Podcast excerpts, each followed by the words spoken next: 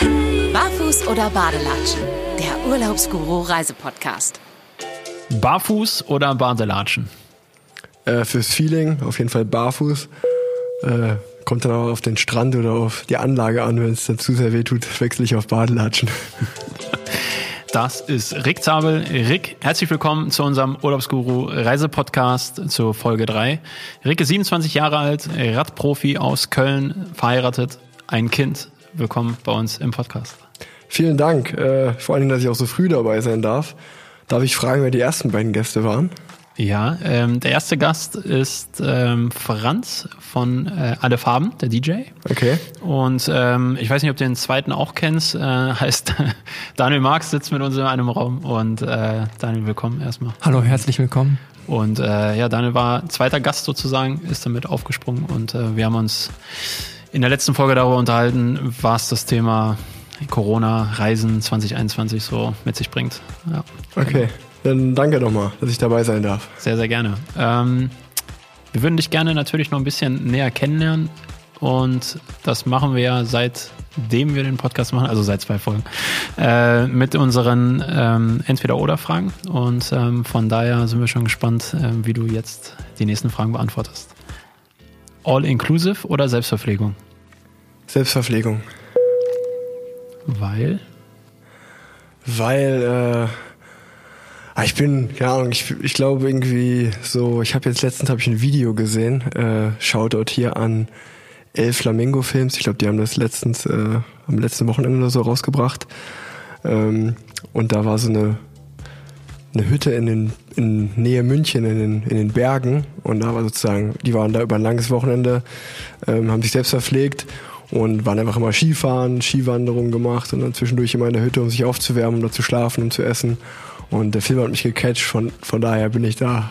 Jetzt, äh, ich gesagt, das muss ich auch mal machen. Deswegen, äh, ja, gerne, gerne Selbstverpflegung. Aber ich sag mal, wenn ich nach einer langen, aus einer langen Saison komme und einfach nur entspannen will, dann wird es wahrscheinlich doch eher der All-Inclusive Urlaub. Verstehe. Wie ist es bei dir, Daniel? Teils, teils. Also ich glaube, es gibt so Sachen wie unser Trip nach Norwegen. Da gab es kein All-Inclusive. Da musste man sich oben auf der Hütte selbst verpflegen. Ist dann relativ ungesundes Essen. Der Fleischanteil und die Kohlenhydrate übersteigen auf jeden Fall den Gemüseanteil. Aber ich glaube, es gibt Pro und Contra. Also ich finde beides muss, muss sich dem Urlaub anpassen. Ja, das stimmt. Ich habe da so eine richtig schlechte Erfahrung gesammelt. Wir waren mal all-inclusive in Ägypten und dann liegst du da am Strand und willst dann irgendwann deinen Sonnenbad beenden, fährst dann quasi oder gehst dann wieder zum, zum Zimmer, um dich frisch zu machen, um zum Essen zu gehen. Und auf dem Weg zum Zimmer haben wir dann noch so ein kleineres, also meine Frau und ich haben dann noch so ein kleineres Restaurant gesehen, was wir noch nicht kannten und haben dann auf dem Weg zum Zimmer, um sich fertig machen zum Essen, haben wir noch eine Lasagne unterwegs gegessen. Also das ist einfach total krank und äh, also all inclusive, nur wenn es nicht anders geht, wie Rick gesagt hat, wenn dann irgendwie der Stresslevel so hoch ist, dass man irgendwie nichts anderes machen will. Aber das stimmt, ich habe auch mal, ich glaube 2014 oder 2015 war das, ähm, da war ich mal in Curaçao mit meiner damaligen Freundin auch um eine Woche All-Inclusive äh, Hotel. Und das stimmt einfach nur, weil man weiß, dass man All-Inclusive hat, war das dann auch so, dass ich das unbedingt ausnutzen wollte. Und wenn wir da am Strand lagen, die hat noch so eine geile Strandbar und da gab's halt auch irgendwie keine dann halt Nachos und so, so halt was so Fingerfood. Und ich habe einfach, obwohl selbst wenn man keinen Hunger mehr hatte, nur wenn man es kann, bestellt man trotzdem. Und ich glaube, ich habe wirklich ja. einfach in der Woche so fünf, sechs Kilo zugenommen, einfach weil man nur am Essen ist, wenn man so dieses All-Inclusive ausnutzen will. Auf jeden Fall, ja. Das ist schon teilweise echt krank dann, ja. Wobei auch, wenn man überlegt, das kennt ihr wahrscheinlich auch von solchen, ich sag mal, Großhotelanlagen, wenn da irgendwie so Schilder vorne stehen, äh, bitte nicht in Badelatschen eintreten oder bitte nicht in Badeshorts. Das sagt auch irgendwie relativ viel über das Publikum, was einen dann in diesem Fresstempel erwartet. Ja. Ja, wenn du nur zu gewissen Zeiten ans Budget, Buffet darfst, dann äh, das ist schon. Aber alles schon mitgemacht. Definitiv. Und meistens war es lecker. Also von daher. Ja, ich meine, das kennt ihr auch, äh, die erste Urlaube mit den Eltern damals in die großen Hütten und gefühlt irgendwie äh, Nachtischbuffet mit fünf, sechs, sieben Auswahlstücken finde ich immer noch imposant, aber muss man wahrscheinlich jetzt auch nicht bei jedem Urlaub direkt haben. Ja. Okay, nächste Frage, Rick. Urlaub in der Großstadt oder lieber Urlaub in der Natur? Äh, Natur. Ich äh, wohne ja in Köln. Äh, das ist jetzt, ich würde es als Großstadt behaupten, wenn man aus Unna kommt wie ich, ja. dann ist Köln eine Großstadt. Ähm, aber ja, also ich äh, ich war mal in einem Island-Urlaub, oder in, ich war auf Island. Du schuldest mir noch die und, Bücher. Ah ja, habe ich die noch? Nein, hast immer noch, ja. Und äh, das war für mich persönlich wirklich der schönste Urlaub, den ich jetzt jemals gemacht habe. Und äh, also mich flash Natur immer mehr als, als so eine Großstadt. Also eine Großstadt ist auch mal schön, aber ich finde immer irgendwie so, Großstadt ist man irgendwie nach drei, vier Tagen auch durch. Ja. Je nachdem welche Stadt natürlich, aber manchmal reicht auch ein Tag. Ähm, aber ja, also ich würde auf Natur gehen. Okay. Nächste Frage. Festival oder Gartenparty? Ähm, bei mir läuft es auf die Gartenparty raus, weil ich noch nie in meinem Leben auf dem Festival war. also krass. die Erfahrung, ich war noch nie auf dem Festival, kann ich nicht sagen. Ja. Also ich hätte extrem Lust mal drauf zu gehen, auf ein Festival zu gehen, aber ja, ich, bei der Frage muss ich jetzt Gartenparty sagen, weil ich, bis jetzt habe ich nur das mitgemacht. Okay, dann hoffen wir mal und drücken die Daumen, dass dieses Jahr wieder Festivals stattfinden dürfen und äh, stattfinden können. Und ähm, ja, dann ziehen wir mal los und dann gucken wir, was ja, da so ja. ist. Ich glaube, ich habe, wenn man diese Menschen, also es gibt ja die, die jetzt während Corona sagen, ah, ich kann mir das gar nicht mehr vorstellen ohne Maske und ich kann mir das gar nicht mehr vorstellen in so einer Menschenmenge. Ich glaube, das ist eine Kopfsache. Genauso schnell wie jetzt die Maske Alltag geworden ist, genauso schnell gewöhnt man sich dann wieder dran, dass halt keiner mehr eine Maske trägt und im besten Falle alle geimpft sind und Corona Geschichte ist. Und äh, dann habe ich auch schon so eine gewisse Sehnsucht, wieder in so einer Menschenmasse zu stehen und irgendwie zu tanzen oder was auch immer, weil das hat ja schon eine ganz andere Energie, als wenn man mit Abstand tanzt oder einfach alleine irgendwo steht und abgeht. Ja, vollkommen. Das stimmt. Ich bin ja auch ähm, regelmäßiger Stadiongänger, Daniel auch. Und ähm, wenn wir Ja. in Dortmund in den letzten Jahren im Stadion waren, dann ist man eigentlich auch immer auf der Sitzplatztribüne gewesen. Man ist ja dann auch nicht mehr der Jüngste. Man geht dann lieber auf den Sitzplatz als auf die Stehplatztribüne. Aber ähm, jetzt so in den letzten Monaten hat sich es bei mir so entwickelt, dass äh, wenn dann wieder das Stadion aufmacht, werde ich auf jeden Fall auf die Süd gehen und äh, mal wieder den Stehplatz äh, genießen sozusagen. Und äh, nach zwei Stunden habe ich wahrscheinlich Rückenschmerzen und freue mich, dass ich mich wieder setzen kann. Aber äh, das ist schon so. Da hast du recht, ja. Ja. Nächste Frage. Ähm, Zelt oder Wohnmobil? Ah, da gehe ich aufs Wohnmobil. Einfach weil meine Großeltern, äh, seitdem ich klein war, hatten die erst einen Wohnwagen und jetzt seit einigen Jahren schon ein Wohnmobil. Und äh, wir sind damit immer in Skiurlaub gefahren. Und auch jetzt bewundere ich das noch. Also ich glaube, meine Großeltern, äh, die auch in der Nähe von Unna wohnen, ähm, sind immer noch so viel mit dem Wohnmobil unterwegs, obwohl die beide schon über 80 sind. Das bewundere ich und äh, habe da großen Respekt vor. Und äh, das ist auch mal sehr amüsant, wenn ich dann mal anrufe und ich irgendwie frage, und wo seid ihr gerade? Und dann sagen die, ja, wir sind in Paderborn. Und dann fragt man so, Paderborn, was macht ihr denn da? Ja, wir stehen hier mit dem Wohnmobil. Oder die sind halt im Sauerland so.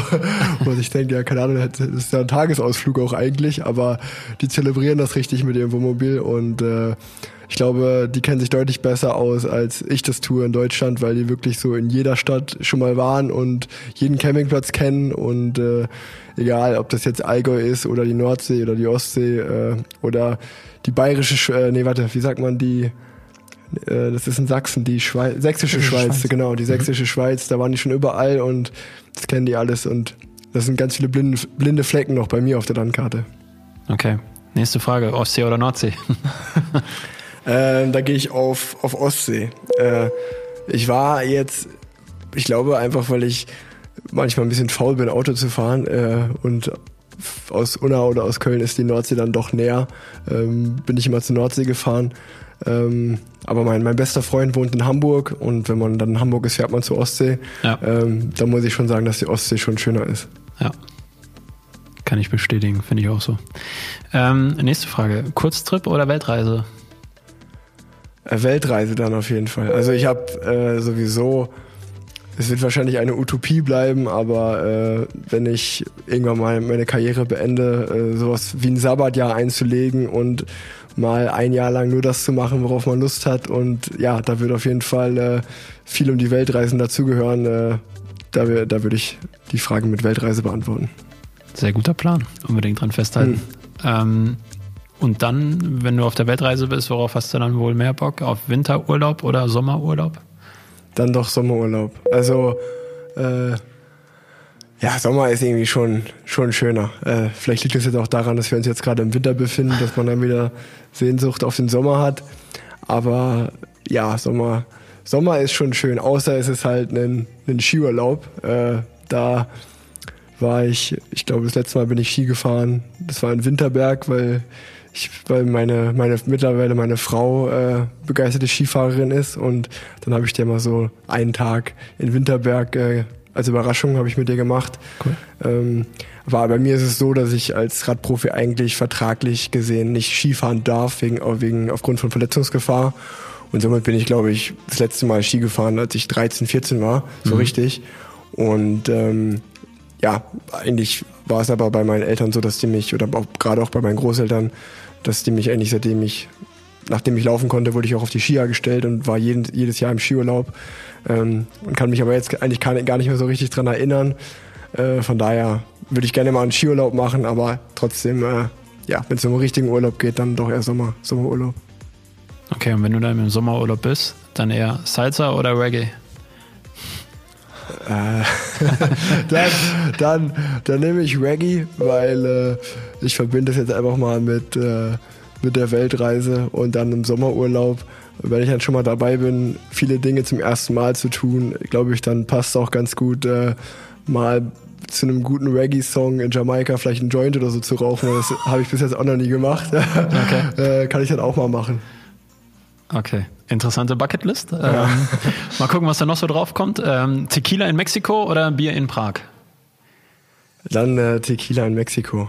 Äh, auch einfach. Also ich war noch nie in Prag. Ich habe immer gehört, dass es äh, eine sehr besondere und coole Stadt sein soll. Ja. Ähm, ich bin aber als Nachwuchsfahrer öfter mal in Tschechien Rennen gefahren und äh, musste da immer in vielen Jugendherbergen schlafen. Von daher habe ich eine gewisse Abneigung gegenüber Tschechien. Und äh, wenn ich in Mexiko war, war das auch mit meinen Eltern zum Urlaub machen äh, als Kind und da habe ich bessere Erinnerungen dran.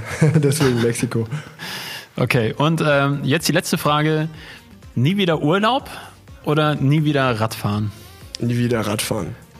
Ganz klar. Also, Okay, überraschend für mich. Äh, nee, auf jeden Fall. Ähm, ich glaube, die, die mich kennen, die wissen, äh, wie gerne ich Rad fahre. Aber wenn der Tag kommt, an dem ich mein Rad in die Ecke stelle, dann werde ich wieder andere Sportarten machen. Aber ähm, im Gegensatz zum Beispiel zu meinem Vater, der bis zum heutigen Tag immer noch sehr viel Rad fährt, äh, ich glaube, dass dieses Schicksal werde ich äh, nicht, diesem Schicksal oder diesem Verhalten werde ich nicht nacheifern. Ja, okay.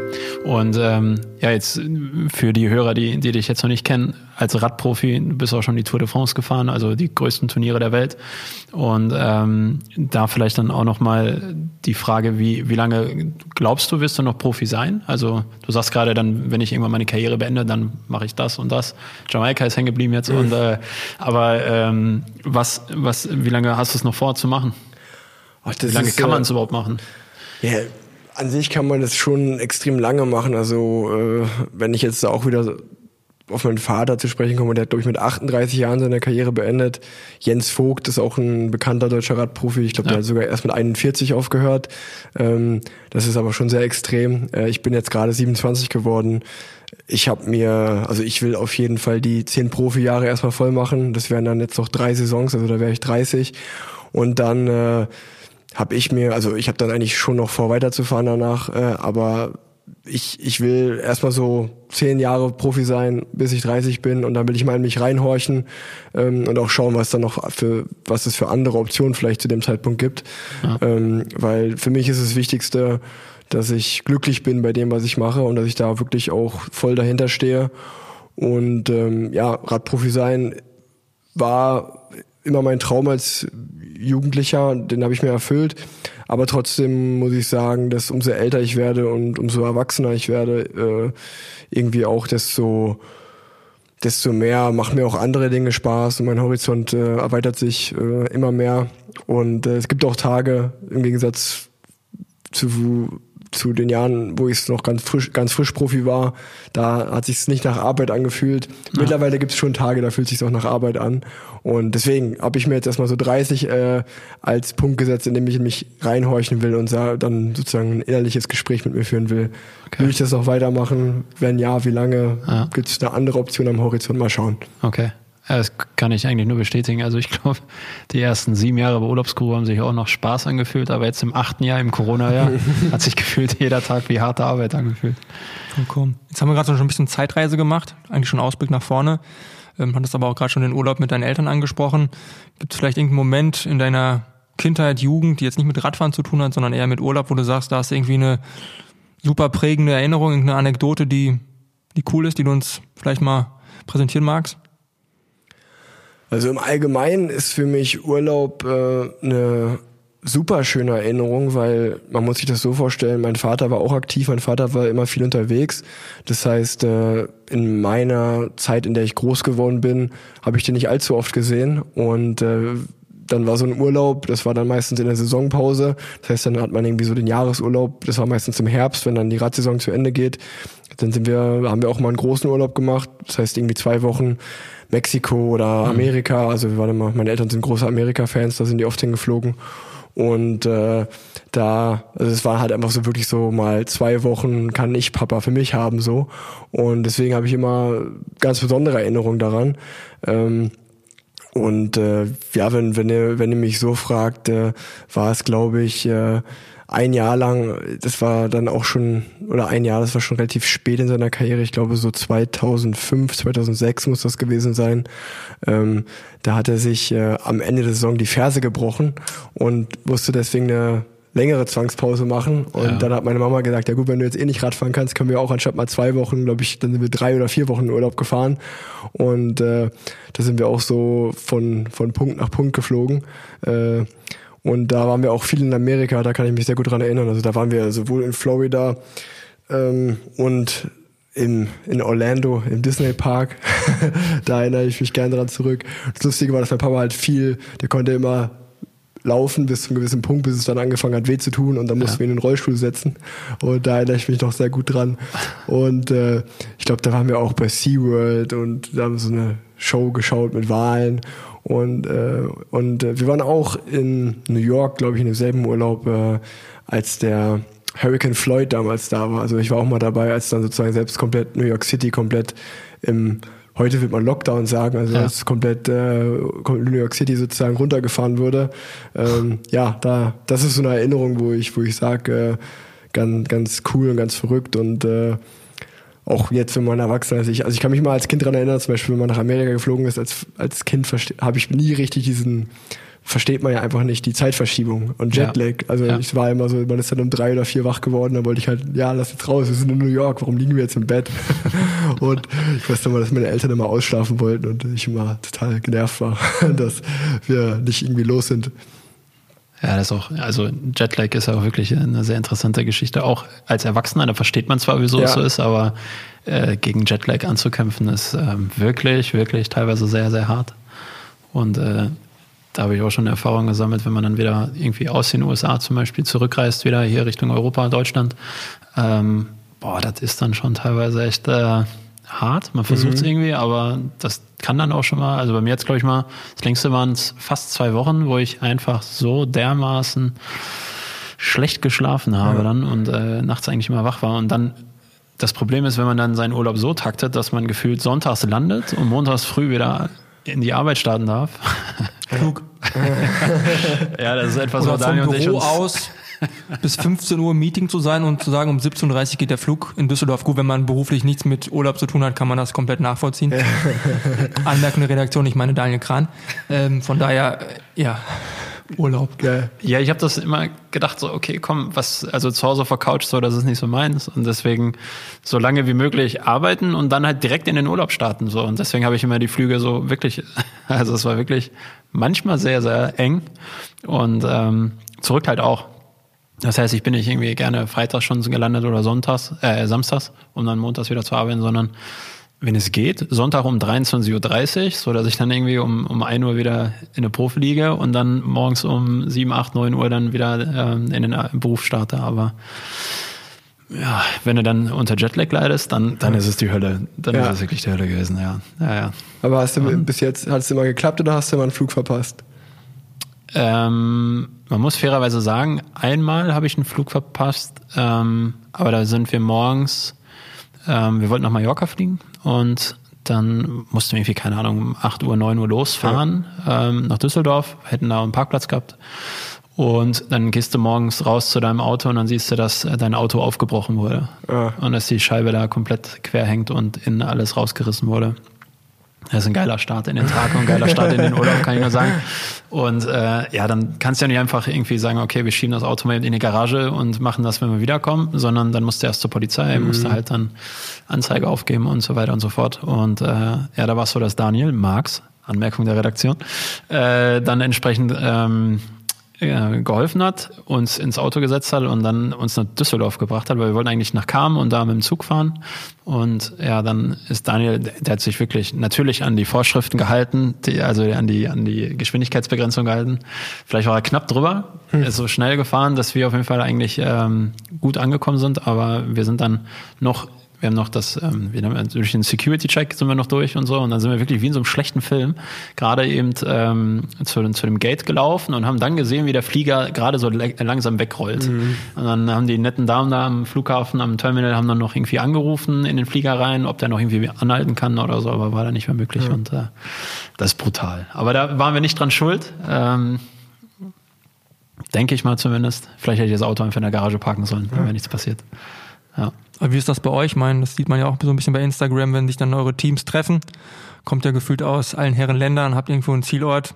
Gibt's dann auch mal den einen oder anderen, oder du vielleicht auch selbst, der ist dann irgendwie so ein bisschen vercheckt und äh, dann trudeln alle irgendwie relativ nacheinander und verspätet im Teamhotel ein? Ja, es kommt immer mal wieder vor. Also mir persönlich, äh, ich hatte zum Glück noch nie so einen richtig wichtigen langen Flug verpasst. Da bin ich auch sehr glücklich drum. Aber umso älter man wird, man denkt ja dann auch so, ja, ich bin total erfahren jetzt mittlerweile, mir passiert das nicht mehr. Äh, ich kann sagen, mittlerweile ist es mir glaube ich schon zweimal passiert, dass einfach aufgrund der Verkehrslage in Nordrhein-Westfalen äh, ich mich verschätzt habe und dann im Stau gemerkt habe, okay, das wird nichts mehr. Ähm, und äh, dann bin ich, also ich glaube, das ist mir einmal nach Paris passiert glücklicherweise bin ich dann einfach umgedreht auf der Autobahn mit dem Auto und von Köln fährt auch ein Zug nach Paris. Das ging dann noch. Ähm, die, die Regeln sind halt auch so, dass unsere Reisen werden vom Team bezahlt, außer wenn man einen Flug verpasst. Sozusagen, dann muss man sich selber drum kümmern, wie man da hinkommt. Okay. Das heißt, man versucht natürlich den Flug nicht zu verpassen, weil das kann dann manchmal sehr, sehr teuer werden. Ähm, und ja, das Einzige, was, äh, wo ich wirklich mal ein, zwei Tage festgehangen habe, das war, glaube ich, in Denver, einfach weil irgendein Riesensturm in Colorado war damals und dann habe ich einfach da festgehangen äh, am Flughafen zwei Tage. Auch nicht eine Erfahrung, die ich nochmal machen muss, aber sonst äh, passiert das mal. Aber da habe ich eine lustige Anekdote. Äh, letztes Jahr, als wir ins Trainingslager geflogen sind, nach Kroatien, äh, man muss wissen, ich habe zwei Teamkollegen, die wohnen auch in Köln, jetzt Polit und andere Greipe. Und da war es so, dass wir auch gesagt haben, ja, wir wir hatten irgendwie auch von Düsseldorf einen Flug mhm. nach Zagreb und äh, hab dann gesagt, okay, äh, André, lass uns doch mit dem Zug fahren. Und wir haben auch Nils gefragt. Und Nils meinte, nee, nee, ich habe ein Auto, ich fahre nicht mit dem Zug. André und ich sind mit dem Zug gefahren, wir haben den Flug bekommen und Nils hat, wie ich gerade auch gesagt habe, im Stau gestanden und er hat den Flug verpasst. Und dann ist es auch relativ lustig, wenn man dann beim Team ankommt und der Teammanager fragt einen, okay, ihr, kommt, ihr wohnt alle drei in derselben Stadt, zwei haben es geschafft, einer nicht. Was ist da schiefgelaufen? Und das war so der Einstand beim neuen Team. Dann hat man natürlich auch erstmal so ein bisschen so ein Image weg direkt. Ne? ähm, aber ja, äh, ja, so ist das. Okay. Ähm, eine Frage brennt mir einfach unter den Nägeln, weil jetzt haben wir einen Radprofi, der gefühlt auf der ganzen Welt schon Rad gefahren ist. Ähm, ich würde einfach unfassbar gerne wissen, wie ist das, wenn man in verschiedenen Ländern äh, Rad fährt und dann halt auch, ich, ich weiß nicht, ob du so fokussiert bist, dass du links und rechts nicht siehst und nichts wahrnimmst, äh, oder ob man einfach auch einfach so glücklich sein kann über das, was man dann irgendwie auf diesen ganzen Touren dann ähm, sieht, halt auch. Ich denke, es ist schon ein Unterschied zwischen Denver und Kroatien und ich weiß nicht, was du noch alles für Orte hattest. Ähm, muss ja auch unfassbar geil sein eigentlich, oder?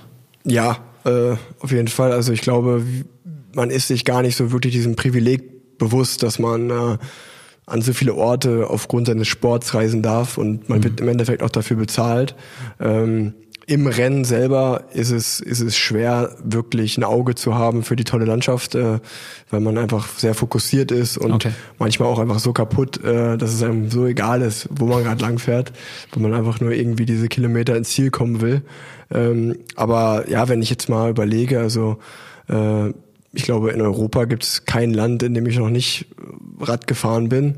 Ähm, Wo war es am coolsten in Europa? ähm, ah, ich muss schon sagen, dass äh, auch wenn, wenn die sehr anspruchsvoll sind, sind schon so die, die Alpen-Etappen oder die Pyrenäen-Etappen bei Tour de France oder auch irgendwie in den Dolomiten beim Giro d'Italia, das ist schon beeindruckend. Ähm, also ich bin jetzt im Oktober erst äh, zum Beispiel das Joch hochgefahren und äh, das ist dann, das war dann schon cool, weil es war zum Glück war es ein guter Oktobertag äh, mit relativ guten Temperaturen und sonnig. Das heißt, der Pass war offen und wir konnten mit dem Rennen drüber fahren. Und äh, oben waren es natürlich trotzdem nur zwei, drei Grad und es lag Ja. Schnee. Also die Straße war frei, aber ne, auf, sozusagen neben der Straße lag Schnee. Aber das ist dann schon auch eine sehr beeindruckende Kulisse. Ähm, und ja, ich sag mal, die meisten Rennen finden, wie gesagt, wirklich in Spanien, Italien, Frankreich, Holland, Belgien, Deutschland äh, statt. Ähm, dann, äh, was mich zum Beispiel total überrascht hat, war, ich bin vor zwei Jahren mal die Slowenien-Rundfahrt gefahren. Und Slowenien war jetzt nie so ein Land, was bei mir irgendwie oben auf der Karte stand. Muss aber sagen, dass eigentlich Slowenien extrem cool war, extrem schön ist. Also ist eigentlich wie Österreich, äh, Ja. so meine Erfahrung und äh, war deutlich günstiger äh, und sehr, sehr schön. Ähm, und äh, ja, so die wildesten Touren waren sicherlich, äh, die Saison schließt immer äh, eigentlich mit einem Rennen in China. Das war, das war die ersten Jahre, war das mal die Tour of Peking. Okay. Ähm, da muss ich sagen, äh, da muss ich nicht nochmal hin. Also China und Peking war jetzt nicht so meins. Ähm, dann war, bin ich aber schon zweimal die Tour auf Guangxi gefahren. Und Guangxi ist eine Region in Südchina, das liegt direkt neben Vietnam. Da war es wunderschön. Äh, Okay. da, das war, das war dann schon auch, äh, auch spannend. Und da fährt man sowohl durch den Dschungel als auch am Meer entlang. Ach. Und da weiß ich noch, da standen immer alle 100 Meter, standen, Poli standen immer ein Polizeiofficer an beiden Seiten der Straße. Und ja, keine Ahnung, wenn man dann mal sich ausrechnet, dass irgendwie so eine Etappe 180 Kilometer hat, braucht man da schon viele Offizier, äh, Polizisten, die das, die das absperren. Und irgendwie am zweiten oder dritten Tag habe ich mal einen gefragt, warum das eigentlich so ist. Und dann meinten die halt so, ja, wenn ihr zum Beispiel durch den Dschungel fahrt, kann es halt schon sein, dass mal ein Tiger oder so auf die Straße läuft da. Und dann so, ah, okay. zu den Trainingstieren. Cool. ja, ähm, ja, und sonst, wie gesagt, also auch Utah-Rundfahrt, Colorado-Rundfahrt war immer, immer wirklich sehr schön und äh, auch ich bin mal äh, in Stavanger, war mal die Radweltmeisterschaft, äh, bin ich mal gefahren in Norwegen. Da kommt auch nicht viel ran, muss man sagen. Also die skandinavischen Länder sind auch wunderschön. Ja. Wahnsinn. Man kommt gut rum. Ja. Norwegen können wir bestätigen, da waren wir auch mal zusammen, Daniel. Wo? Norwegen. Ja, Norwegen. Ja, Da haben wir nicht viel von Norwegen gesehen, also bei weitem nicht so viel wie du jetzt wahrscheinlich auf Natur. Ähm, aber Norwegen ist wirklich von der, von der Landschaft her echt ein, ein absolutes Traumland, muss man echt sagen.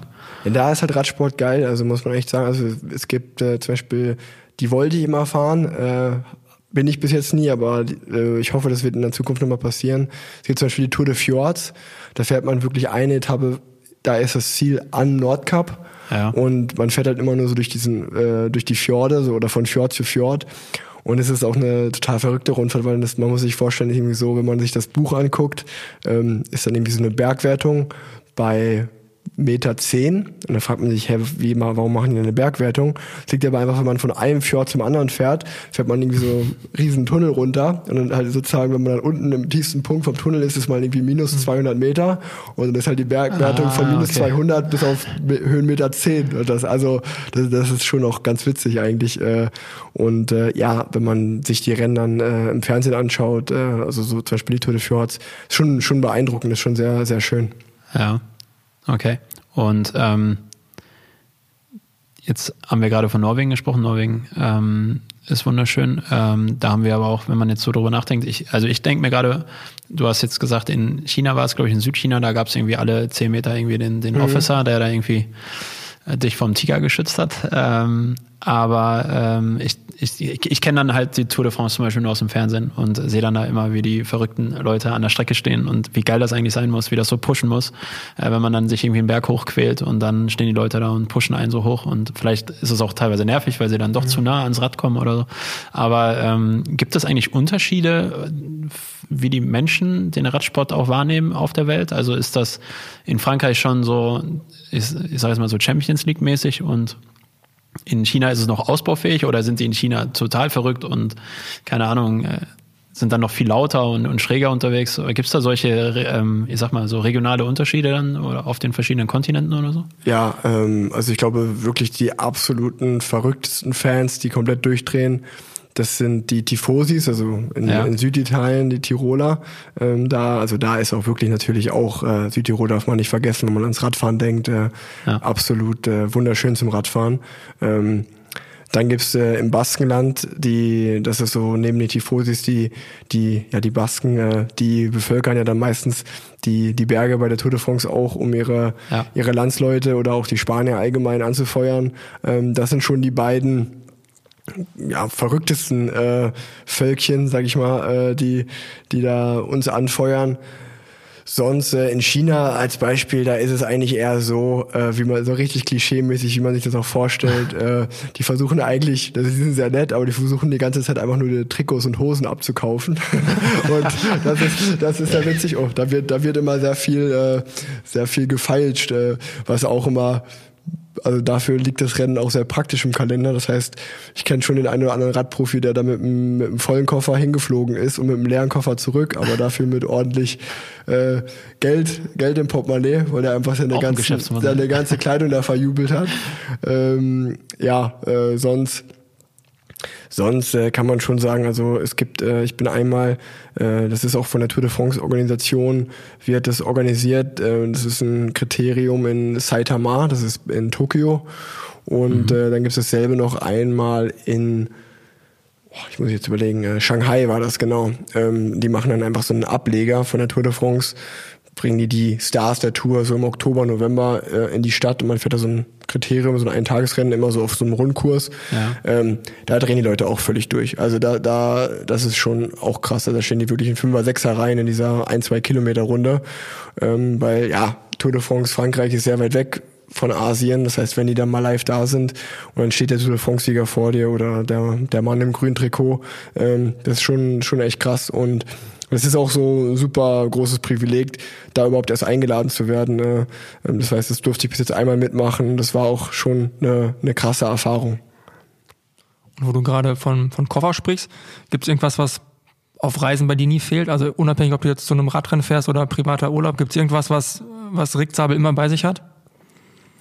Ähm, ich versuche immer mit, mit leichtem Gepäck zu reisen. Ähm, was aber immer dabei ist, ist die Bluetooth-Box. Ähm, Kopfhörer sind ganz wichtig. Äh, da auch gerne mal zwei oder drei Paar, falls, weil ich mal Angst habe, dass einer den Geist aufgibt, dann bin ich aufgeschmissen. Ähm, und äh, mein mein äh, mein Trimmer äh, ist auch immer dabei, weil den braucht man halt als Radprofi, um wenn man mal länger unterwegs ist, um sich die Beine zu rasieren oder den Bart bei mir in meinem Fall, äh, was auch immer. Äh, das ist, das würde ich so sagen, ist immer dabei. Und äh, meistens schafft es dann auch noch äh, die eine oder andere Tüte Haribo im Duty Free am Flughafen auch noch in den Rucksack. Wie ist das bei dir, Daniel? Hast du auch irgendwas? Was heißt, also Caro lacht mich immer aus, also meine Frau, ich pack immer ein Buch ein, aber teilweise habe ich eingeschweißte Bücher eingepackt und bringe dieses eingeschweißte Buch auch wieder zurück. Sie lacht mich jedes Mal aus, wenn ich diesen dämlichen Koffer packe, sagt, wenn du mit Tochterchen Emily acht Jahre am Pool sitzt, da wirst du nicht zum Buchlesen kommen. Vergiss es. Die macht andere Sachen, ja. aber nicht Buchlesen. Und sie hat eigentlich immer recht. Ja. Aber ich packe trotzdem wieder ein Buch ein. Fürs Gewissen. Ja, man hat das ja irgendwie so, keine Ahnung, ob ihr das auch kennt, man, beim Urlaub nimmt man sich irgendwelche Sachen vor, sagt, man kommt zur Ruhe und macht dann was, aber gefühlt ist das bei mir immer dann nur irgendwie Theorie und dann macht man doch eher wieder ganz andere Sachen. Also da ist Theorie und Praxis bei mir sehr weit auseinander. Ich weiß ja nicht, wie das bei euch ist ob ihr euch vom Urlaub irgendwas vornehmt oder komplett offen seid? Also nicht, ja, so in die Richtung nicht. Also ich nehme mir mal vor, dann das anzugucken, das zu sehen, das zu entdecken oder sowas, das schon. Aber Bücher sind jetzt selten bei mir im Koffer, muss ich gestehen. äh, ja, ja, ja, Geht mir genauso. Also ich nehme mir entweder vor zu faulenzen oder auch verschiedene Ziele, Reiseziele dann äh, im Urlaub zu, zu machen. Ja, nicht falsch verstehen, ich sitze jetzt da nicht, ich habe nicht den Plan, dass ich mit, Komm, mit, mit, mit 20 Büchern... Du schließt dich im äh, Zimmer ein und ja, liest den ganzen ich lese Tag. nur Bücher.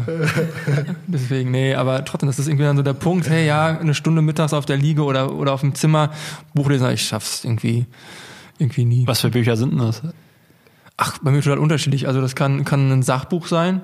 Ja. Ähm, irgendwas fachlich, kann aber auch irgendwie David Brecht lese ich relativ gerne. Das ist dann wahrscheinlich eher zu Hause. Also es kann kompletter bunter Blumenstrauß sein, aber ähm, meistens, ich könnte wahrscheinlich mit dem Kollegen zusammen Bücher in China verkaufen, der verkauft dann die Trikots und die Hose und ich habe gute deutsche Literatur dabei. ähm, von daher ja, mal gucken. Aber das ist irgendwie auch so spannend, wie sich das so entwickelt. Also die Bücher haben es irgendwie noch nicht geschafft, so komplett, ähm, ähm, wie sagt man das, ähm, getauscht zu werden, mit, mhm. äh, weil, weil ähm, ich meine, jetzt gibt's ja E-Books ohne Ende, aber trotzdem landen die Bücher dann doch im Reisegepäck. Und äh, ich weiß noch, früher ist man ja zum Beispiel, also ich bin tatsächlich dann noch früher mit äh, ohne Navi gefahren, sondern da gab's dann wirklich noch diese großen Faltkarten, wenn man irgendwo hingefahren ist. Und äh, Reiseführer finde ich auch so spannend. Die kriegst du irgendwie auch nicht raus. Also ich weiß nicht, wie mhm. das bei euch ist, aber wenn äh, wir jetzt irgendwie eine neue Destination kennenlernen oder so, dann freue ich mich immer darauf, einen Reiseführer zu kaufen und dann irgendwie haptisch in der Hand zu haben. Und ich weiß, wir, allein bei uns, bei Urlaubsguru gibt es ja jede Menge ähm, gute Artikel zu den jeweiligen Destinationen, aber ich finde so einen klassischen Reiseführer in der Hand, äh, finde ich irgendwie immer noch geil. Ich mag das auch. Ich mag auch, wenn so, wenn das Papier riecht mhm. und so weiter. Also mhm. ja. Ja, ich muss, da muss ich sagen, da arbeite ich schon mit Apps. Also aufgrund dadurch, dass ich so viel reise, habe ich auch einen Handyvertrag, wo ich eigentlich in jedem Land der Welt Internet habe. Das, das heißt, geil. da habe ich dann das Glück, auch äh, viel mit Apps zu arbeiten oder einfach zu googeln oder was auch immer. Ja. Ähm, aber ja doch die, die Idee mit dem, mit dem Buch nochmal, um darauf zurückzukommen, äh, verstehe ich total. Also stimmt, man macht mittlerweile sehr viel digital und sehr wenig noch analog, aber so, so Bücher es hat dann irgendwie schon, finde ich, was, also ich habe noch nie ein E-Book gelesen, weil wenn ich mir ein Buch kaufe, dann ist es auch irgendwas Schönes, was zu kaufen in einem Buchladen mhm. und dann irgendwie ja das, das Papier zu spüren an den Fingern und äh, das gedruckte Wort auf so einem Blatt Papier sieht irgendwie auch schöner aus als auf so einem E-Book, muss ich sagen. Also Bücher, äh, passt gut. Ist ja auch so ein bisschen so ein, also ich weiß jetzt nicht, wie es bei euch war, aber jetzt äh, Thema Weihnachten, ähm, dann kommt der Lockdown, äh, die Läden machen zu. Das, das finde ich schon sehr schade, weil ich eigentlich viel lieber im Einzelhandel meine Weihnachtsgeschenke kaufe und in den Laden gehe, äh, als mir irgendwie alles bei im Internet zu bestellen. Also ja. äh, ich finde, es gibt dann mittlerweile schon wieder so wie so ein Gegentrend zu diesem ganzen Digitalen. Auf jeden Fall. Ja, ähm, digital, ich, da muss ich jetzt nur eine Anekdote erzählen. Und zwar finde ich auch so, mega krass, wie sich das beim Reisen oder nicht nur beim Reisen, aber generell entwickelt hat, weil ich weiß noch, 2010 äh, war ich äh, mit meiner Frau auf Bali. Und ähm, da haben wir einfach unser Handy, was wir hier in Deutschland hatten, was auch ein deutscher mhm. hier, ähm, Telefonanbieter war und so weiter. Äh, da haben wir ähm, ganz normal in Deutschland mit telefonieren können. Das war alles cool, aber äh, auf Bali hat das überhaupt nicht funktioniert mit der Karte. Und äh, da waren wir einfach so abgeschnitten. Da haben wir dann uns eine wirkliche Telefonkarte gekauft, sind in den Telefonsteller gegangen, haben einmal zu Hause angerufen bei der Familie, haben gesagt, hey, wir sind gut angekommen. Haben uns, glaube ich, noch einmal in den drei Wochen gemeldet, so gefühlt, und haben gesagt, jetzt äh, geht's demnächst auch wieder zurück. So. Und das war 2010. Das hört sich jetzt, also so lange ist ja auch noch nicht her, finde mhm. ich. Und äh, Jetzt ist es mittlerweile so, dass du mit deinem Smartphone, wie du gerade gesagt hast, äh, auf der ganzen Welt Netz hast und ähm, nicht überall, wie Daniel uns bei der letzten Episode auch gesagt hat. Also in Kanada gibt es noch ein paar Ecken, da bist du auch mal ein paar Stunden oder Tage komplett ohne Handynetz, aber in der Regel bist du halt so gut vernetzt und das ist auf der einen Seite schön, aber auf der anderen Seite irgendwie auch, finde ich, gar nicht so cool. Ähm, weil Urlaub war irgendwie mhm, früher dann noch ja. was anderes. Du konntest nicht alles direkt googeln und ähm, keiner stehst da irgendwie vor einer Statue im Dschungel und denkst, boah, krasses Dingen und jetzt klappst du eben dein Handy auf und aufklappen ist jetzt auch nicht mehr ganz so aktuell, glaube ich. ja. Ich habe kein Klapphandy, aber äh, ja, aber dann, dann, dann googelst du kurz und weißt, okay, das ist hier irgendwie von 1800 noch was oder so und weiß nicht. Hat alles seine Vor- und Nachteile. Auf jeden Fall bist du jedes Mal erreichbar. Immer ja. erreichbar. Ja. Ja, also ich finde es auch sehr spannend. Ich meine, ich bin noch genau die Generation, würde ich sagen, die, also ich glaube, ich hatte mein erstes Handy, da war ich so 10, 11, 12. Ja. Ich sag mal jetzt einfach mal 12. Das heißt aber, ich bin irgendwie noch elf Jahre damit groß geworden, da gab es das noch nicht in meinem Leben. Und dann hatte man auch am Anfang, hatte man, keine Ahnung, irgendwie so ein Nokia oder mhm. so und so ein Knochen halt. Und äh, wo man, auf dem man irgendwie Snake spielen konnte und wo T9 drauf war und wo ich dann immer genau Geile so, Zeit, ne? wo ich genau so immer äh, mein Guthaben abgefragt habe und dann wusste ich mal noch genau, okay, damit kann ich noch genau zwölf SMS an Julia schreiben, so. Da ja. muss ich wieder aufladen, äh, weil eine SMS kostet irgendwie 19 Cent und hat 154 Zeichen. Äh, und mehr, also das weiß ich noch ganz genau. Und ähm, ja, auch so. Also zum Beispiel, ich finde das zum Beispiel verrückt, wenn ich äh, mit, mit meinen Eltern rede. Also als mein, ich bin jetzt letztes Jahr die Tour Down Under gefahren in Australien und mein, mein Vater ist die auch mal gefahren. Ja. Und da war das, wie du gerade gesagt hast, er ist nach Australien geflogen und war halt einen Monat weg. Und meine Mama war halt zu Hause und war so, ja, der kommt halt am 12. Februar wieder, dann hole ich den vom Flughafen ab. Aber halt so zwei, dreimal vom Münztelefon angerufen, wenn das ging. Und das war's, aber einfach Ja. aus der Welt. Und äh, war gang und gäbe, ging ja auch. Und äh, jetzt ist man halt immer erreichbar. Man ruft sich einfach auf FaceTime eben an so und ist eigentlich halt nie wirklich aus der Welt. Oder auch, äh, wenn ich bei meinem Opa finde ich das immer noch krass, äh, das kann ich mir auch gar nicht vorstellen. Äh, dass, oder auch bei meinen Eltern, wenn die damals zu irgendwelchen Radrennen in Deutschland gefahren sind, da gab es dann kein, kein Navigationssystem. Da haben wir einfach gesagt, ja, wir, äh, wir fahren jetzt nach München, äh, da fahren wir über die A3, dann biegen wir da ab an dem Kreuz so und so und die kannten einfach die, die Autobahnkarte aus dem Kopf so. Also Ja. wenn wir, das ist auch jetzt so lustig, wenn ich irgendwie mit denen spreche, so, ja, wo, wo bist du denn lang gekommen? Ja, keine Ahnung, aus Köln halt so. Ja, aber welche Autobahn denn? Ja, was weiß ich denn, wie die heißt so. Das ist dir einfach aus dem Kopf, das ist so verrückt. Und jetzt, wo ich Papa geworden bin, habe ich zu, zu meiner Frau gesagt, ey, Oscar wird uns irgendwann mal fragen, so wie bei euch, als ihr groß geworden seid, da gab es keine Handys, da gab es kein Internet und das ist ja, also das kann er sich ja gar nicht vorstellen, dass das, äh, dass das die Welt einfach mal ohne Internet funktioniert hat und Ja. ohne Handys so. Und das ist das ist schon crazy. Das ist bei meiner kurzen so cool. Ich hab, ähm, bin leidenschaftlicher Hörspielsammler, habe dann ähm, noch Kassetten zu Hause, die ich wirklich wirklich sammel und äh, und eine kurze hört dann halt über Spotify äh, Bibi und Tina und guckt bei mir dann irgendwann ins Zimmer und hab dann guckt mich da an, was ich was ist das? Ich so Kassetten. Ja, wie Kassetten? Damit damit kann man hören. Nein, Papa, hier guck mal hier Handy, drück mal drauf. Kommt doch die Musik raus. Wofür, wofür braucht man denn hier solche komischen Kisten? Ja, dann merkst du halt auch ganz normal, genauso wie so, eine, so ein Telefonapparat oder wo du das gerade auch sagst, vielleicht kennt ihr das auch, wenn man seine Eltern besucht oder ähm, man fährt von zu Hause weg, sagt die Frau oder auch Mama immer so, meld dich, wenn du gut angekommen bist. Ja. Den Satz gab es ja auch vor 20 Jahren. Wo sollte man sich denn vor 20 Jahren oder vor 15 Jahren melden? Äh, ich fahre doch jetzt nur in den Supermarkt oder ich fahre Ja. jetzt 10 Kilometer, wie du es auch gerade sagst, äh, früher einen Monat ab zur Fremdenlegion Ja. und äh, melde dich, wenn du wieder da bist. Und die, man hat dieses, diese ständige ähm, kontrolliert, aber auch selbst kontrolliert. Deswegen war auch so eine anschließende Frage. Ja, du könntest übrigens mal deinen WhatsApp-Status, also ich sehe nie, wann du das letzte Mal online warst. Das finde ich immer uncool, wenn ich dann da drauf gucke. Ich habe so viel Zeit, weil ich mir seinen Status angucken muss. Ah. Äh, hat Radfahren und Urlaub dann für dich irgendwie was im Sinne von Freiheit was, was Gemeinsames, um irgendwie auch, auch, auch auszubrechen? Ja, also wenn ich, wenn ich Rad fahre, dann äh, ist mein Handy eigentlich in der Tasche und äh, also hinten in der Trikottasche und dann habe ich das im besten Falle vier, fünf Stunden lang halt nicht äh, nicht im Blickfeld, nicht nicht an der Hand. Und äh, umso mehr habe ich dann natürlich, wenn ich wieder vom Training komme, weil dann liest man halt alle Nachrichten und schaut irgendwie auf Instagram oder seine Mails durch. Das heißt dann, dann das dann schon so, dass man irgendwie, wenn ich vom Training komme und ich dusche und ich esse, dass Leo, meine Frau, eigentlich weiß, okay, Rick ist jetzt erstmal eine Stunde abwesend, weil er erstmal alles checkt, was er, was er in den vier, fünf Stunden verpasst hat. Ähm, was ja eigentlich auch schon echt pervers ist, dass es so ist. Das ist auch so von, also es ist auch von mir einfach wie so ein, so ein Zwang, dass ich das machen muss. Und äh, das ist aber auch einfach ja Alltag geworden und ja, aber beim Radfahren habe ich es halt nicht. Äh, da nutze ich es eigentlich mehr wie ein MP3-Player, wenn ich mal Musik höre oder einen Podcast höre.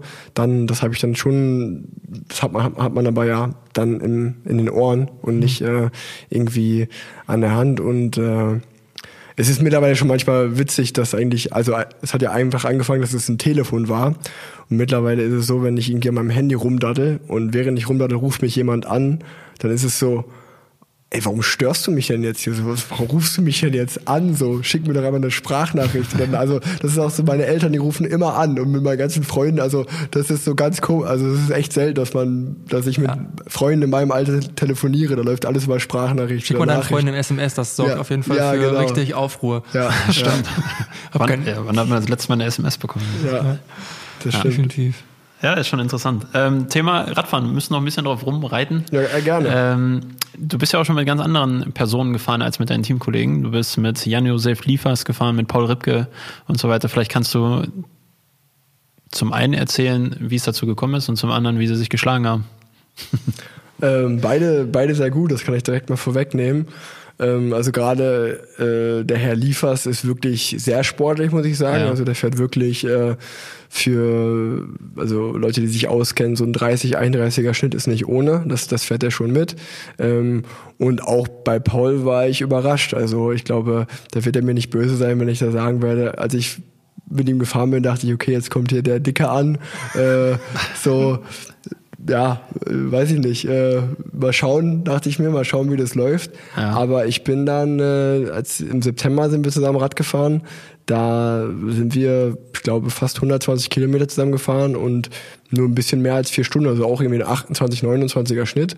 Ähm, also da dachte ich echt, boah, äh, nicht schlecht. Und ich glaube, der hat jetzt dieses Jahr zwei oder 3000 Kilometer gefahren im Jahr. Das ist auch also für so sein Einsteigerjahr im Radfahren, äh, im Radsport, das ist echt, äh, echt sportlich und gut.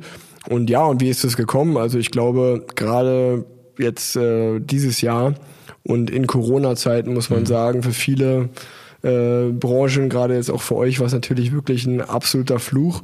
Ja, äh, für die Radszene, ja. für die Radszene war es ein Segen. Also ähm, wenn man mit den Radherstellern spricht, ich glaube, die sind alle, die machen, haben alle ihren Verkauf, äh, Jahresverkauf äh, sehr nach oben gesteigert oder hatten ihr bestes Jahr seit Ewigkeiten oder seit Firmengründung.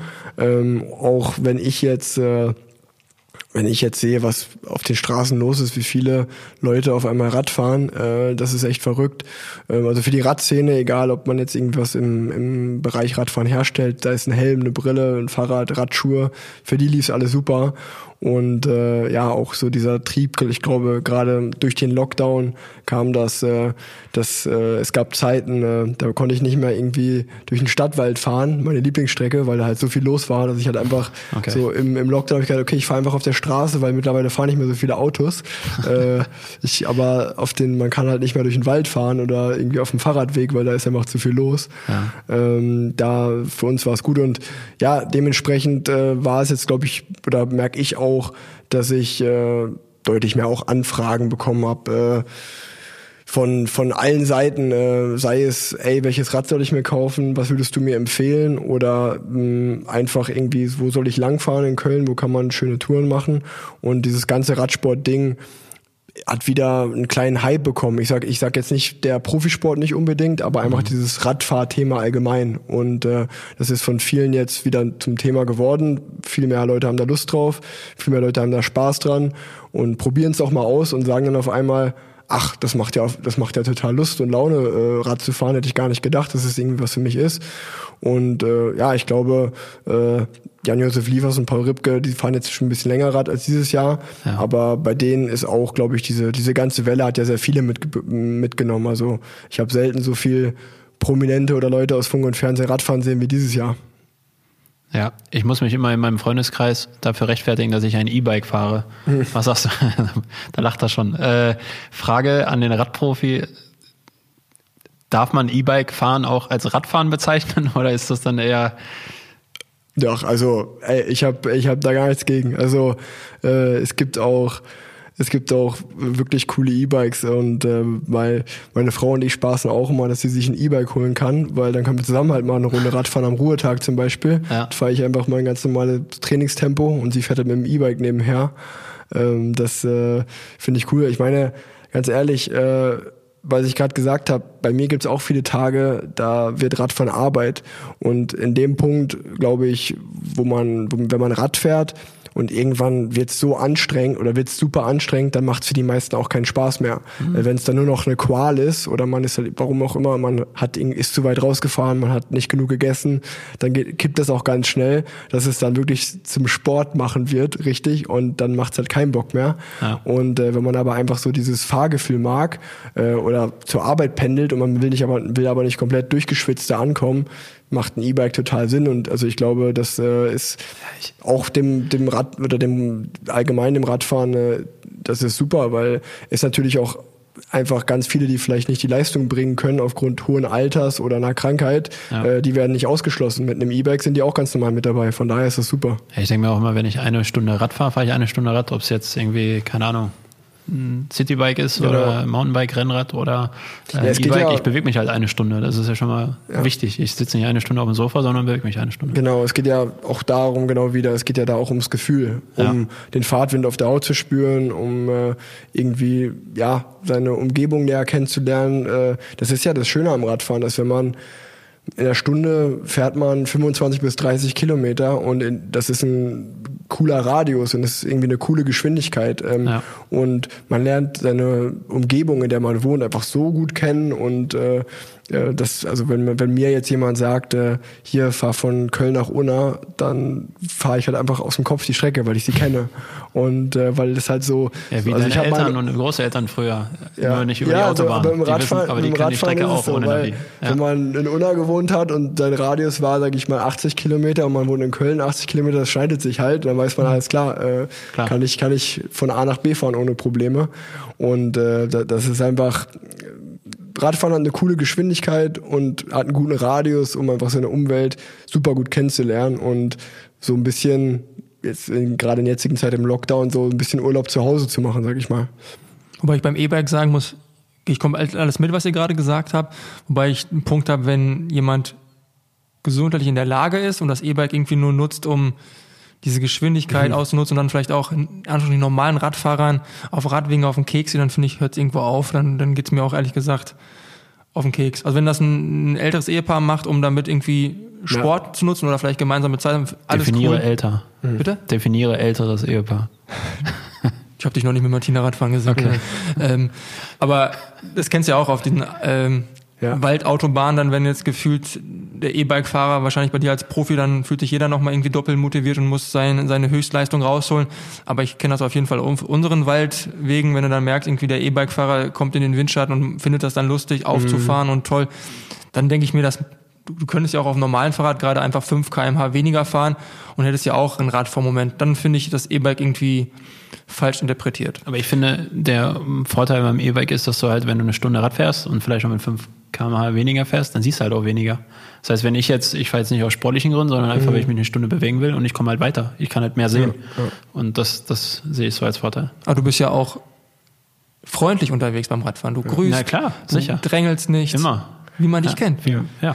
Ja, nee, also da, da, da muss ich dir beipflichten. Also ich meinte ja auch gerade E-Bike ist geil, wenn man einfach das Radfahrerlebnis machen will, äh, ist es super. Wenn man jetzt aber sportlich ambitioniert ist und man will irgendwie sportlich Radfahren, ist natürlich E-Bike nicht die richtige Wahl. also äh, das ist dann so, das ist dann so ein bisschen, äh, weiß ich nicht, äh, wie du sagst. Also dann soll man sich einfach ein normales Rennrad holen oder was weiß ich für ein Rad und ein Trackingbike und einfach halt fahren. Aber so ein bisschen äh, mit dem E-Bike auf dicke Hose machen äh, und den anderen sportlichen Fahrern zu zeigen, wie gut man ist, ist äh, lustig. Aber für alle, die das hören, eigentlich sind alle E-Bikes, glaube ich, auf 27 km/h gedrosselt. Also wenn er schneller als 27 fahren kann, dann hängt er die trotzdem ab. Definitiv. Dann gibt es auch noch eine coole Anekdote äh, mit, mit einem Versicherer dieses Jahr gesprochen und weil E-Bike und Radfahren ja allgemein so populär war, gab es dann ganz viele Geschichten, dass in, in, in den deutschen Alpen ganz viele ältere Leute mit den E-Bikes hoch zu den Bergen gefahren sind, Akku leer. Und dann gemerkt, ja, runterkommen wollen wir auch nicht mehr. Und deswegen ganzen Versicherungspolicen sich geändert haben und gesagt haben, wenn du mit dem E-Bike oben hochfährst, musst du auch irgendwie runterkommen, ansonsten musst du es selbst bezahlen, weil ganz viele dann die Bergwacht angerufen haben, gesagt, ja, hochkommen sind wir da irgendwie, aber runterkommen ist nicht mehr so unseres und das ist halt auch, Ja. man muss sich da, glaube ich, auch mit dem E-Bike sollte man sich versuchen, irgendwie körperlich einzuschätzen. Rick, eine Frage habe ich noch. Wenn du hier als Profi, als Radprofi sitzt, jetzt wissen wir ja alle, dass Daniel Marx ja auch gerne Rad fährt und ihr auch zusammen schon kleinere Touren oder größere Touren habt. Ähm, was ist deine Meinung zu Daniels Fasi? Wo kann er sich noch verbessern? Wie gut ist er? Das muss ich unbedingt wissen. Ja, was äh, sagen, Daniel hat sich sehr gesteigert in den letzten Jahren. Ich glaube, sich äh, mit seiner Sitzposition, über die ich am Anfang geschmunzelt habe, die hat er verbessert. Ähm, und auch äh, ja vom vom Material her äh, ist er gut unterwegs und nee, er fährt er fährt sehr sportlich. Also er fährt, äh, wir wir sind jetzt ja ein paar Runden schon zusammen gefahren. Und äh, Daniel hält gut mit. Äh, ich Ich meine, natürlich, es wäre traurig, wenn ich ihn als Profi nicht abhängen könnte, wenn ich wollte. Ja. Aber ähm, ja, äh, trotzdem äh, glaube ich so, fährt er, fährt er sehr, sehr gut. Und äh, man muss ja auch dazu sagen, dass er eigentlich mehr aus dem Triathlon kommt. Und da ist ja das Radfahren nur eine Teildisziplin. Ich glaube, dafür schlägt er sich besonders gut im Radfahren. Äh, Das Einzige, wo, was ich, wo ich immer noch äh, sehr, sehr drüber lachen muss, da haben wir letztens auch drüber geredet. Ich glaube, das ist, kommt noch aus der Fußballzeit, dass er, wir Radfahrer, wir mögen es eigentlich äh, nicht. Also ich friere nicht gerne. Das heißt, man zieht auch mal bei sechs, sieben Grad eine lange Hose an.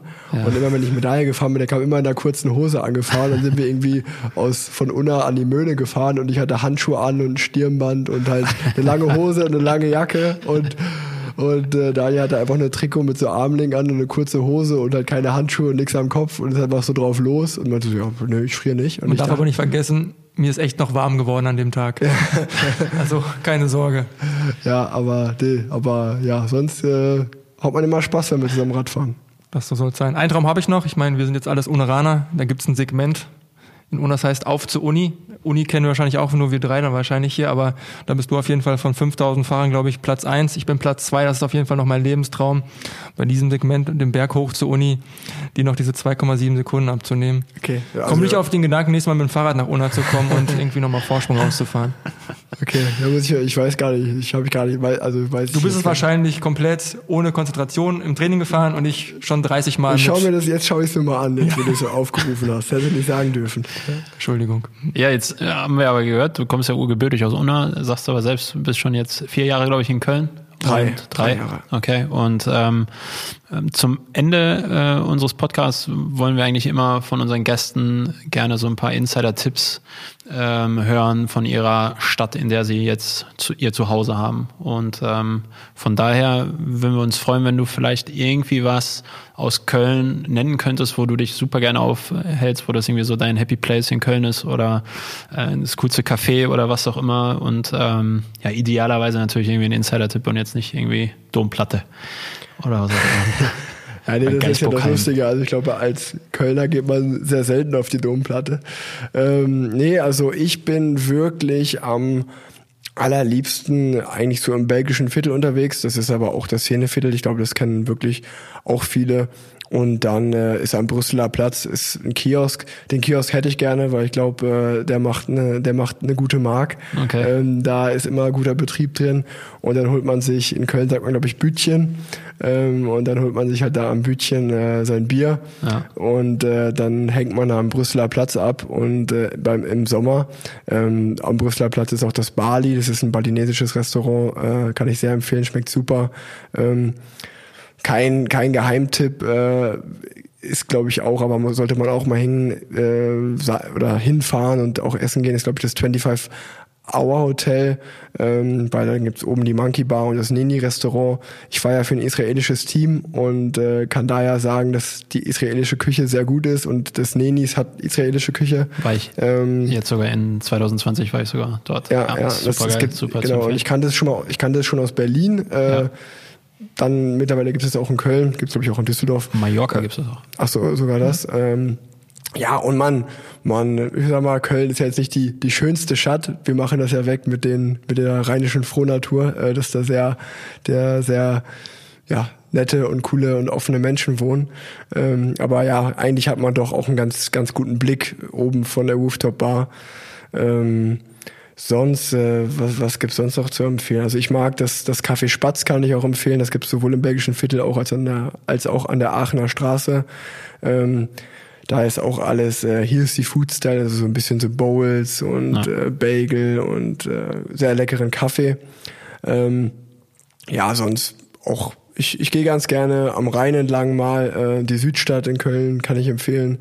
Ähm, und vor allen Dingen, wo ich wirklich sehr, sehr äh, oft bin, äh, ist der Stadtwald. Also zum Spazierengehen, zum Laufen gehen, ganz, ganz schön. Also der, A der Aachener war, äh, nee, nicht der Aachener Weiher, der Adenauer Weiher und der Decksteiner Weiher sind so wirklich zwei ganz, ganz coole äh, Seen, würde ich jetzt mal sagen, äh, die, die man empfehlen kann für einen, für einen schönen Spaziergang. Und äh, ja, sonst im Allgemeinen muss ich sagen, dass äh, NRW, glaube ich, äh, sehr schön ist. Also was ich gerade auch gesagt habe, mit dem, mit dem, mit dem Rad entdeckt man ja sehr viel. Und äh, ja, also äh, egal, ob das jetzt äh, die Eifel ist äh, oder auch, wo ich zum Beispiel jetzt auch in letzter Zeit öfter mal unterwegs war, ist die Vulkaneifel.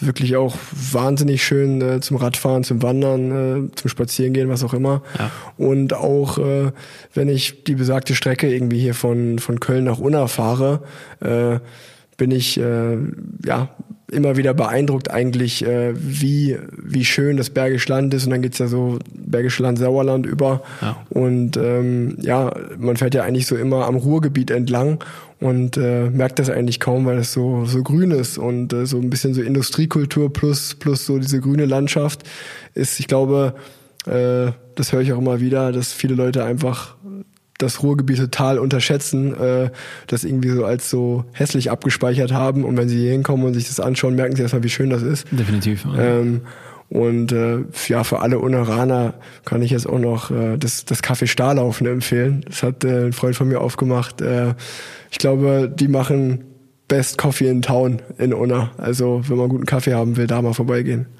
Auf jeden Fall. Gut. Okay, also wie gesagt, letzte Frage. Ähm, kommen jetzt so langsam zum Ende. Ähm, wir hoffen, du hast ja Spaß gehabt bei uns im Podcast. Du selber bist ja voll der Podcast-Profi. Ja. Da haben wir jetzt gar nicht drüber sprechen können, aber du hast ja auch einen eigenen Podcast. Und ähm, von daher Plan Z heißt dieser ja. wa? Genau. Wie, viel, wie viele Episoden hast du da schon? Ich glaube, 51 habe ich äh, Stand heute rausgebracht. Äh, Ja. ja. gibt den einen oder anderen spannenden Gast. Äh, wenn man sich für Radfahren oder Radsport interessiert, kann man mal reinhören. Ähm, danke, dass ich zu Gast sein durfte, hat mich gefreut, äh, in Erinnerung zu schwelgen und äh, ja auch so ein bisschen dem einen oder anderen äh, auf den Grund zu gehen. Sehr cool. Okay, gut. Also, vielen Dank. Bleibt gesund. Auf ein erfolgreiches Jahr 2021. Genau. Auf dass wir wieder die Reisefreiheit bekommen in diesem Jahr. Das wäre Ja. sehr, sehr schön. Ja, aus genau. privaten, aber auch aus beruflichem Interesse. Und äh, ja, wollen wir hoffen. Und äh, ja, dir, wie sagt man eigentlich beim Radsport? Sagt, gibt es sowas wie Kette rechts. Kette rechts? Kette rechts, gibt es das wirklich? Oder ist das jetzt schon? Ja, echt? Natürlich. Ja, das gibt's wirklich. Ja. Also ich sag gute Fahrt, Kette rechts Ja. und äh, viel Erfolg Gibt's auf dem E-Bike nicht, deswegen. Gut, ich schwenke mich jetzt wieder auf mein E-Bike und fahre nach Hause. In diesem Sinne. Ciao. Danke. Ja, danke und auch allen, die das hören, gutes Jahr 2021. Dem schließe ich mich sehr gerne an. Definitiv. Okay, ciao. Barfuß oder Badelatschen? Der Urlaubsguru Reisepodcast.